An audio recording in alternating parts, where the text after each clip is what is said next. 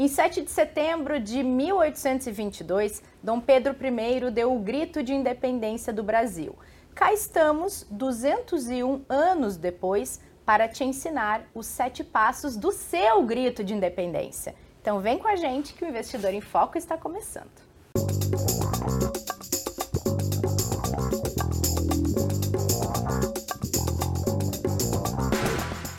Bem-vindos e bem-vindas, bem-vindas e bem-vindos a vocês que querem dar o seu grito de independência financeira. É disso que a gente vai falar hoje aqui nesse episódio do Investidor em Foco em áudio e vídeo que começa agora com Ana Leone e Martim Iglesias. Vocês já deram o grito de independência de vocês? Já, e não foi independência e morte, foi independência e viva! e sorte! E Boa, sorte, acho pô! é por aí mesmo. Tudo bem, gente? Tudo bem. Tudo bem, muito, muito feliz de estar aqui de novo.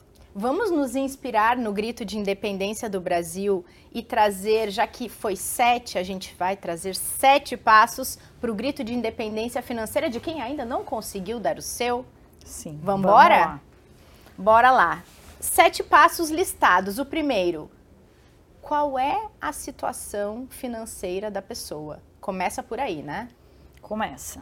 É, e é o passo mais difícil, né? Porque a gente evita, né? A gente quer negar que a gente tem uma situação para resolver, mas não encarar a situação não vai fazer com que ela desapareça. O problema ainda vai continuar e ele pode até se potencializar. Então, sem dúvida nenhuma, o primeiro passo é tomar pé da situação, saber o quanto ganha, como é que estão os gastos, como é que estão as dívidas, é, fazer um inventário mesmo dessa situação e enfrentar as questões emocionais que, que envolvem essa, esse passo, né? Que é como eu falei, a gente vai negar, a gente não quer né, que isso é desagradável, mas infelizmente é esse o primeiro passo. Não pode maquiar nada. Não. não. Né? É, tem, tem, tem, gente que chama esse, esse efeito de não querer olhar as coisas, fundo de efeito avestruz, né? Tipo, esconder a cabeça e negar que vem um predador eventualmente por ali, né? Precisa tomar cuidado com isso, né? É, e acho que aí já começa a ficar claro, eventualmente, é, por primeira vez, se a pessoa fizer um estudo detalhado, se a situação é complicada ou não, que no, no final das contas, alguns ajustes, alguma coisa resolvem, ou eventualmente é necessário algumas mudanças um tanto maiores, inclusive né, às vezes, né, dependendo da situação, alguma mudança de padrão de consumo, estilo de vida, né? Então, é, o, e aí o levantamento tem que ser feito de forma honesta, né? Senão, uhum. é aquela coisa, né? Vai enganar quem, né? Tipo, tipo, é, tipo tem que ser feito de Sim. alguma forma, né? Então, é, outro dia, né, tinha, tinha um amigo meu que ia lá na, na, academia, né, e aí, tipo, na hora dos abdominais, ele odiava e falava, deixa, eu vou, eu vou voltar para casa e faço os abdominais lá em casa. Tipo, você não está fazendo aqui, vai fazer em casa. É, tipo, é. Então, tipo, vamos lá, acho que é tem que ter a coragem. Né? Uma... É, é, tem que ter essa coragem, fazer o levantamento o mais sério possível aí, levantando tudo, né? Desde gastos, receitas, dívidas, entender quais são as dívidas mais caras, né? entender se tem algum, algum ralo, né? Porque muitas vezes os gastos do consumo, os excessos do consumo vêm de algum ou outro ponto muito centralizado, né? Às vezes se gasta muito, sei lá, em vestuário, às vezes se gasta muito em alimentação fora de casa, que é muito comum, eventualmente em viagens que, embora não frequentes, podem ser caras, né? Eventualmente em trocas de automóveis frequentes. Estávamos falando é. sobre o preço dos automóveis aqui. Sobre isso. Mas é impressionante, né? Às vezes são alguns pontos que, que, que, que, que precisam ser detectados e tem que ser detectados nesse momento do levantamento aqui. Até porque para se ter um plano ou para se fazer alguma coisa para solucionar o problema, tem que se conhecer, né? Uhum. Então não vai, não, a coisa não se resolve com uma mágica, né, Exatamente. gente?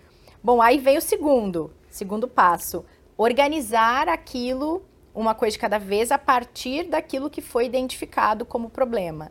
Organizar significa, a Ana sempre fala, renegociar dívidas, por exemplo? É.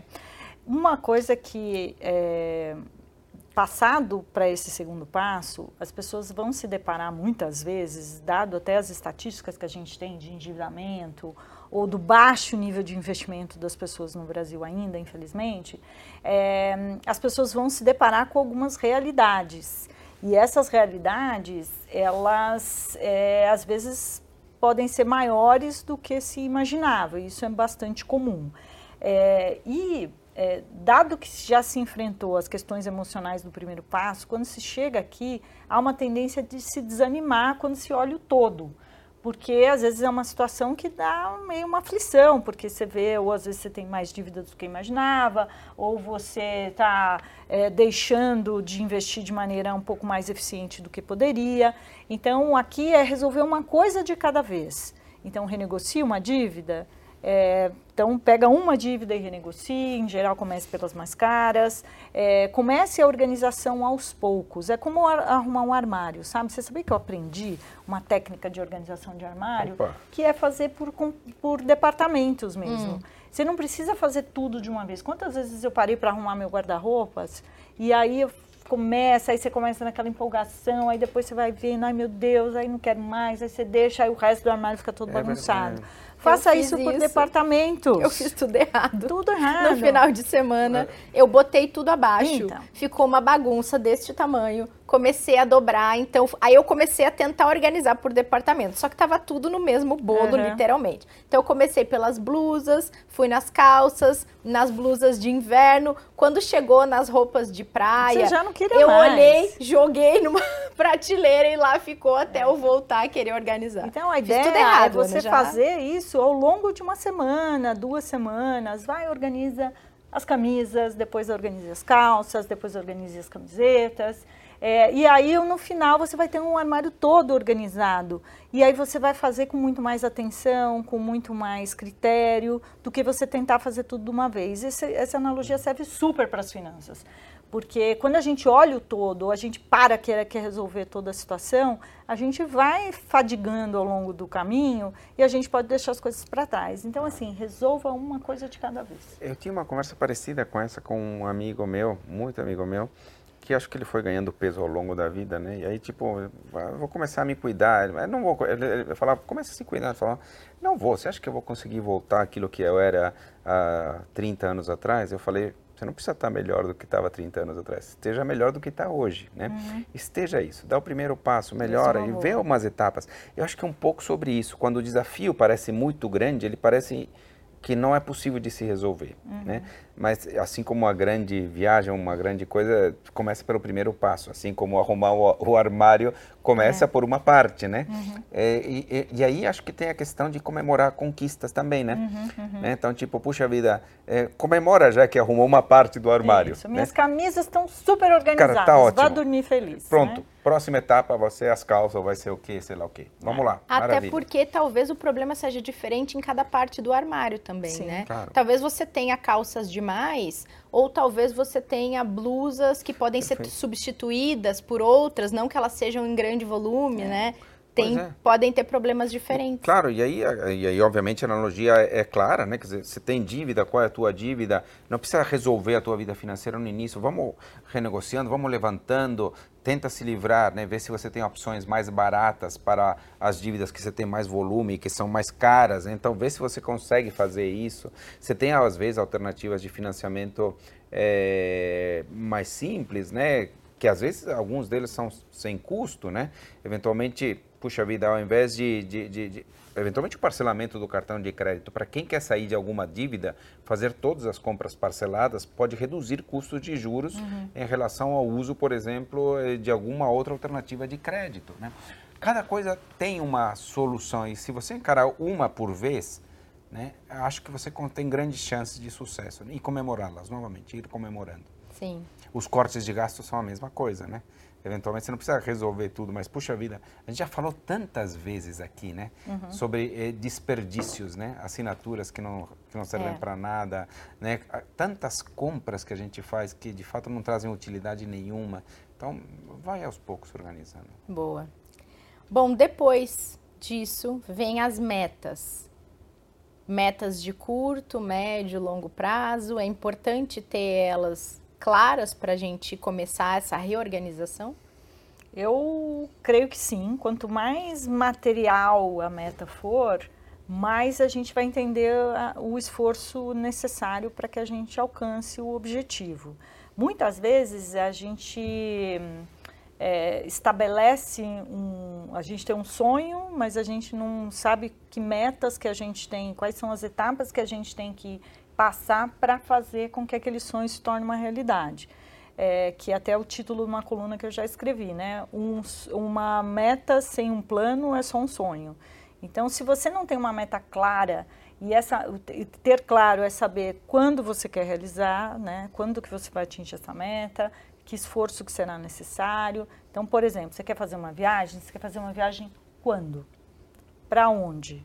Onde você quer se hospedar? Quanto tempo você vai ficar? Isso vai dar a você a dimensão do esforço necessário para aquilo se concretizar. Agora, você fala, ah, eu quero fazer uma viagem. Tá bom, você pode ir para o interior do seu estado, ali a 50 quilômetros, é uma viagem. É, o esforço é diferente se você quiser né, dar a volta ao mundo. Então, quanto mais objetiva for a meta, mais fácil você é, tem de medir o esforço necessário para atingi-la. Você pode redimensionar a sua meta. Então, poxa, para ir a, a 50 quilômetros da minha casa, é muito pouquinho. Poxa, deixa eu ambicionar um pouquinho mais. Tá bom, mas dar a volta ao mundo talvez não seja possível. Uhum.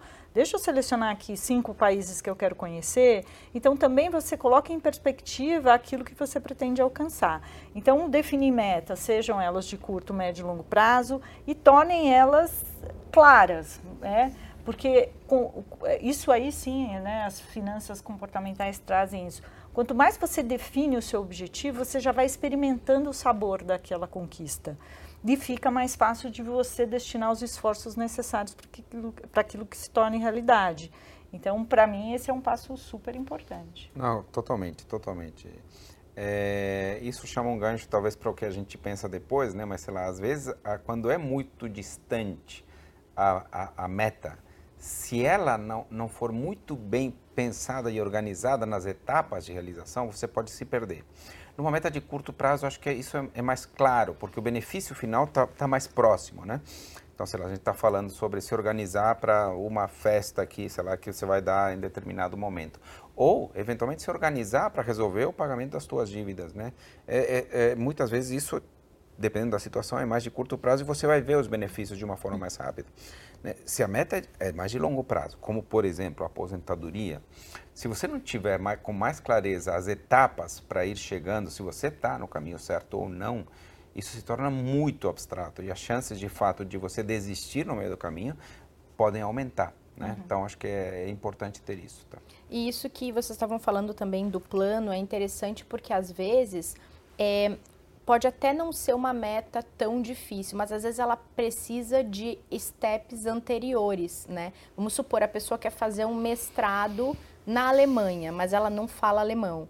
Ela talvez tenha que primeiro pensar na meta, beleza, em quanto tempo eu vou conseguir falar um alemão nível X para poder depois pensar em fazer o mestrado. Pessoa que quer ter um carro e não tem habilitação vou me preocupar antes com a habilitação para depois me preocupar em ter o carro, né? Tem algumas coisas que às vezes a gente pensa, mira lá na frente e esquece, não, eu preciso fazer alguma coisa antes de chegar lá, né? Tem uma outra analogia que me veio à cabeça agora, hum.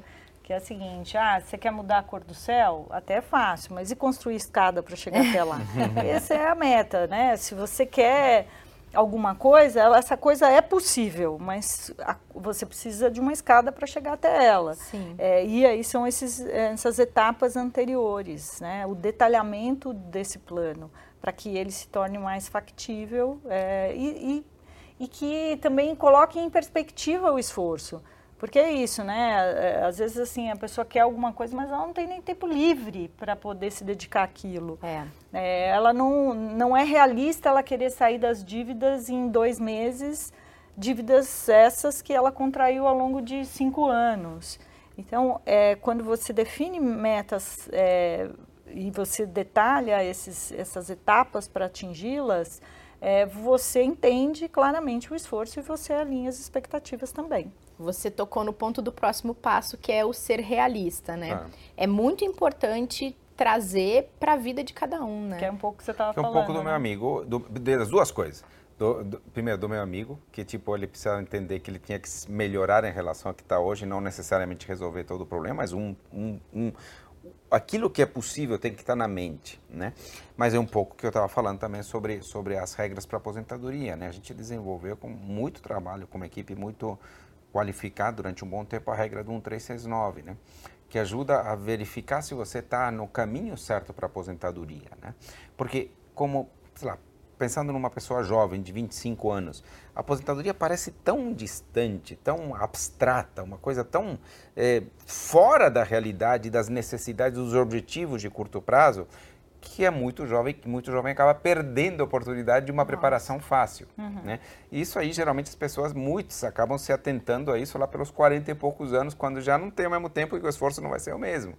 Né? Então, a regra do 1369, que diz quanto você deveria ter guardado para sua aposentadoria em cada ponto-chave da vida, ajuda muito nesse planejamento de uma coisa que é muito distante. Né? Então, a regra, só para relembrar, Diz que aos 35 anos você deveria ter um ano de renda acumulada, aos 45, 3, aos 55, 6, 6 anos e aos, e aos é, 65, os 9 anos de renda. Esses 9 anos guardados, que não é pouco, tá? são 108 salários. Aí, né? Esse dinheiro, junto com os juros, junto com uma parte do INSS, te permitem, de alguma forma, manter uma qualidade de vida é, boa, basicamente nos mesmos padrões anteriores né, é, aos que você tinha aí tem que tomar o outro cuidado, né? Que às vezes, como você tem muito tempo disponível, muitas vezes você acaba tendo a chance de gastar mais do que você gastava quando você trabalhava durante a maior parte do é seu tempo. Tem que pensar muito nisso, tá? Também, né? Eu escrevi Mas, até semana passada, semana passada da gravação deste episódio, gente. O título era A Sua Eterna Vigilância que conta um pouco sobre essa questão da aposentadoria, né? Porque você tem que ser realista também. É, porque você pode até atingir um, um, a tua independência é, no plano que você traçou ao longo de toda a vida, mas se você não mantiver essa vigilância eternamente, ou seja, sendo realista e pé no chão nas suas decisões financeiras a partir dali, você pode é, comprometer tudo aquilo que você fez, todo, né, todas as estratégias que você colocou em prática. Então é importante que a gente tenha ambição, é, ou seja, também não dá para a gente é, afrouxar demais nas nossas metas, principalmente quando a gente está falando da, das questões financeiras. Por outro lado, se a gente também coloca metas muito ambiciosas, é, e que elas são é, impossíveis ou improváveis de ser atingidas, a gente se desestimula ao longo do trajeto e desiste. Com certeza. É, a desistência, ela, é, né, o índice de desistência é muito grande porque às vezes a gente se colocou uma meta muito difícil de, de alcançar. É o caso, por exemplo, quando as pessoas têm que cortar despesas por conta de um orçamento desequilibrado, elas vão direto naquilo que as, que as dão mais prazer, né?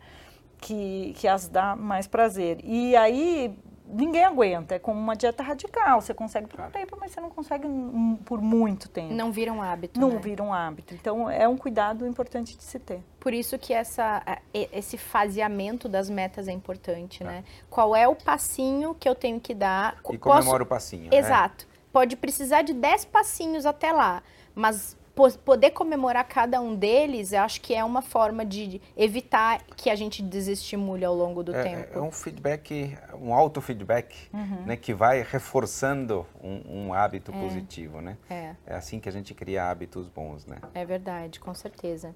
É, bom, quinto passo, depois dessa Real, desse realismo diante da situação, negociação das dívidas, conhecimento dos problemas financeiros, vem o investimento, né? A possibilidade de, a partir dessa reorganização financeira, a pessoa destinar é, um percentual para investir. E aí, entendo aqui que a gente, talvez inicialmente, numa situação de desordem financeira grande, talvez a gente, a pessoa possa começar com pouco, né? Claro, eu, eu acho que esse, esse é um ponto legal. É bom começar, mas com pouco. Começa com muito. É seguinte, o ponto é, se você começa querendo guardar muito e come, destina isso, isso só significa, se você está desequilibrado, se você tem dívidas, que você vai estar te, pagando pelo aquilo que você guardou, né? Porque de forma geral, os juros que você, né? Estou dizendo assim, vai. Vamos dizer que você está zerado, né? A pessoa quer investir x, mas ela tem uma dívida de X. X mais? Tipo, no fim das contas, o que está acontecendo é que ela está destruindo riqueza, porque os juros que ela paga na sua dívida são superiores ao que ela recebe pelos investimentos na maior parte das, das ocasiões. Então, tem que haver esse equilíbrio para poder começar. Mas, o que se salva, no meu entender, é que se ela começar a criar algum tipo de hábito isso poderá ser reforçado depois.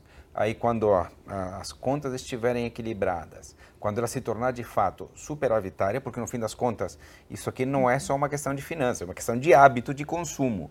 Né? Então, tipo, o que vai gerar o superávit é um hábito de consumo saudável.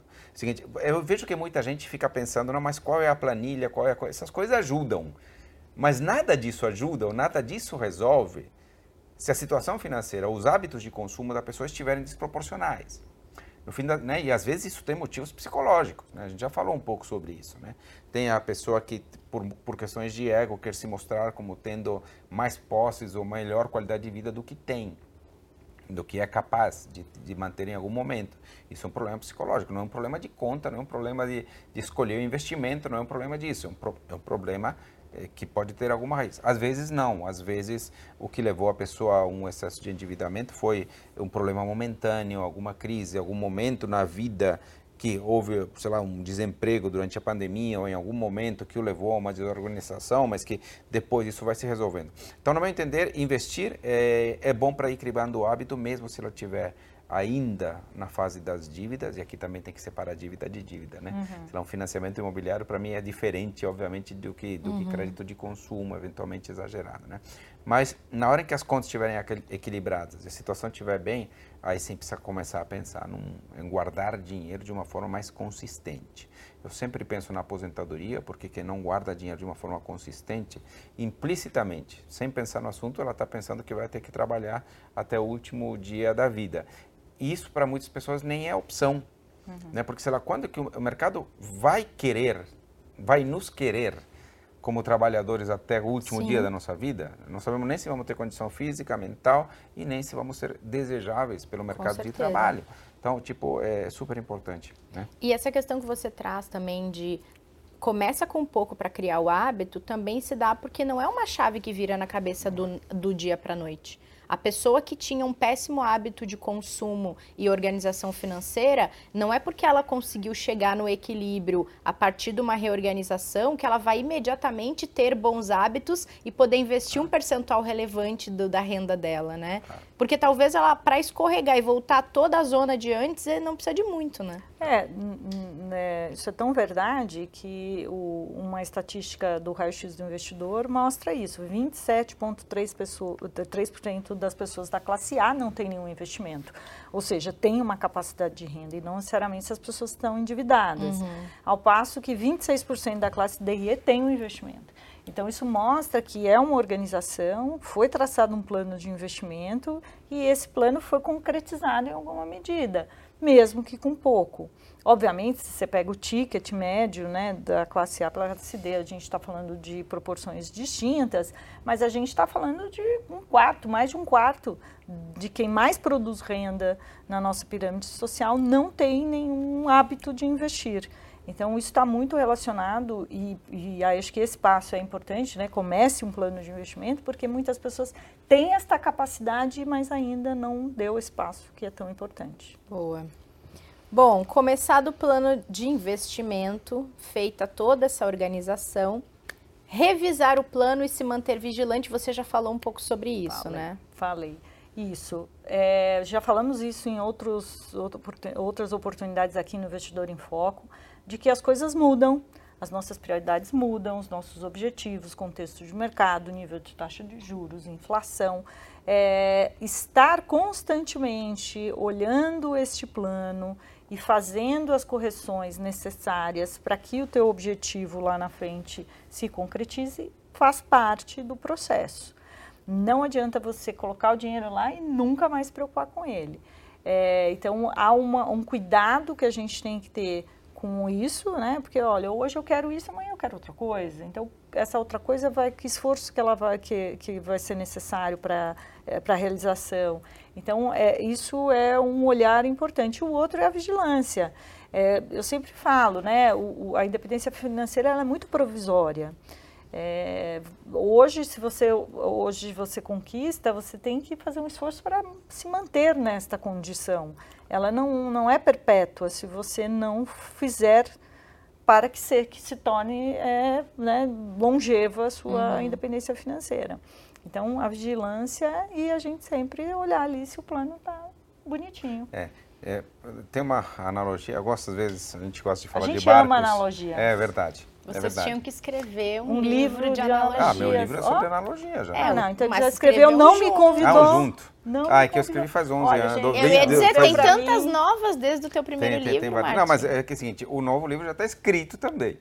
Mas ele é sobre analogias? Ele é- tem muita analogia também. Ah, E eu não consigo sobre falar sobre analogia. é, não, mas é também. que eu tenho dois livros. Tenho É. um que já já está para sair nos próximos junto com o teu, que a gente Pois disputa é, qual que vai quem sair que vai sair primeiro. primeiro é o seu, Faz vai tempo que a sair- gente nossa, fala isso. né? E Qual agora tem um outro escrito. primeiro É, aqui no vamos fazer um bolão? Mas tem outro saber. escrito que só está escrito. Então vamos, Ah. vamos ver. Que esse, é- que esse, esse é mais claramente de analogias. O que está para sair é finanças comportamentais arquitetura da escolha, mais para os alunos. Né? Para os meus alunos. Bonito Mas- esse nome, arquitetura da escola. foi bonito, né? Bonito, Chique, achei né? chique. Chique Gente, eu não tinha inglês essas pessoas. Estão falando de quem, Ai, só para eu saber. Mas aí é, é, o, o ponto é que é um segredo para um navegador chegar no lugar errado. Tipo, ele sair do porto, pegar o leme, travar ele e deixar ele aqui que eu vou. Aí vai chegar errado. vai Porque chegar. vai ter vento, porque a correnteza vai puxar ele para outro lugar. Então, o preço para chegar lá é a vigilância e é o fato de estar ajustando o tempo todo o leme. Né? Então, é isso mesmo. né? Então, precisa de acompanhar, precisa de, desse acompanhamento. Gente, mais, mais Esses- professoral que isso. Esses nossos últimos episódios todos têm um pouco de navegação. Navegação, Tem, né? exatamente. Acho que tem um desejo implícito ali do Martim de virar De um, comprar um barco. marinheiro e comprar Tá um barco. vendo? Pode não ser. é?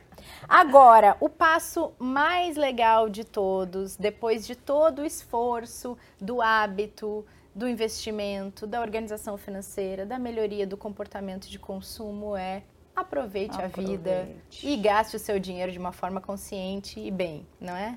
Gente, mas ó, posso dizer que não é uma coisa simples.